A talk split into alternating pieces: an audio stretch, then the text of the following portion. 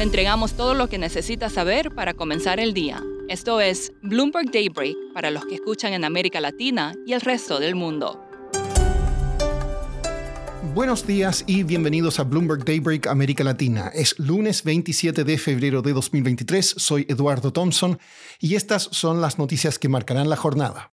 Los futuros en Wall Street están en terreno positivo esta mañana tras la desastrosa semana pasada para el mercado de acciones. Los inversionistas estarían aceptando la idea de que las tasas de interés se mantendrán restrictivas por más tiempo que lo esperado en ambos lados del Atlántico. Por su parte, el estratega Michael Wilson de Morgan Stanley advierte que la recesión en los beneficios de las empresas aún no se ha acabado. Dijo que marzo será un mes riesgoso para las acciones. The Wall Street Journal informó que la farmacéutica Pfizer está en conversaciones para adquirir la empresa de biotecnología Seagen. Esta tiene un valor de mercado de alrededor de 30 mil millones de dólares y sus acciones se dispararon más del 12% antes de la apertura del mercado. Por su parte, el holding Berkshire Hathaway del billonario Warren Buffett informó beneficios más débiles en algunas de sus unidades clave. Buffett, en tanto, se mostró tan optimista como siempre sobre las perspectivas de Estados Unidos. Christine Lagarde, presidenta del Banco Central Europeo, dijo en una entrevista con The Economic Times de India que una subida de 50 puntos básicos en las tasas parece cada vez más segura para el próximo mes. En cuanto al COVID, The Wall Street Journal dijo que el Departamento de Energía de Estados Unidos ahora considera como más probable que el virus haya surgido por una fuga accidental de un laboratorio. La conclusión se basa en nuevas informaciones de inteligencia, pero el departamento emitió su juicio con, comillas, baja confianza. China ha negado cualquier hipótesis de que el virus se hubiera originado en un laboratorio.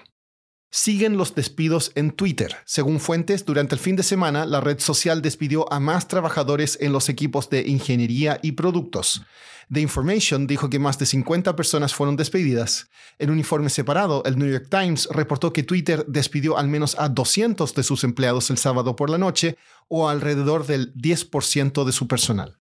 Esta semana, el banco de inversión Goldman Sachs planea llevar a cabo su segundo Día del Inversionista. Tras un 2022 para el olvido en que los beneficios cayeron en más de la mitad, analistas prevén que los líderes del banco buscarán impulsar el atractivo de sus acciones al ensalzar su negocio de gestión de patrimonio y activos.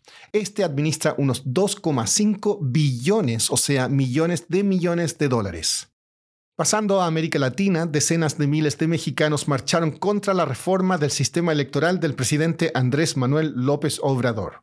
Milenio TV informó que manifestantes vestidos de rosa y blanco, los colores del organismo electoral, llenaron el zócalo de la capital y que se realizaron manifestaciones en más de 100 ciudades.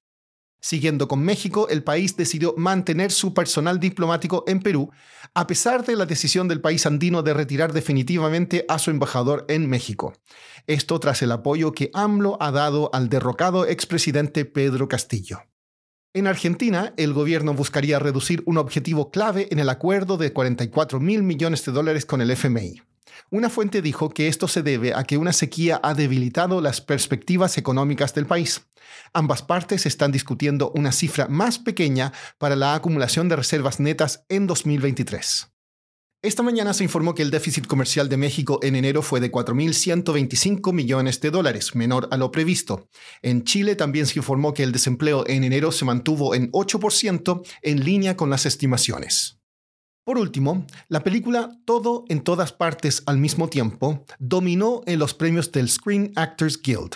Obtuvo victorias por mejor reparto en una película, mejor actriz en un papel principal y mejor actores de reparto femenino y masculino. La película ha obtenido los máximos honores de los gremios de actuación, dirección y producción. Solo una cinta, Apolo 13, ha ganado esos tres premios y no ha obtenido después el Oscar a la mejor película. Eso es todo por hoy. Soy Eduardo Thompson, gracias por escucharnos.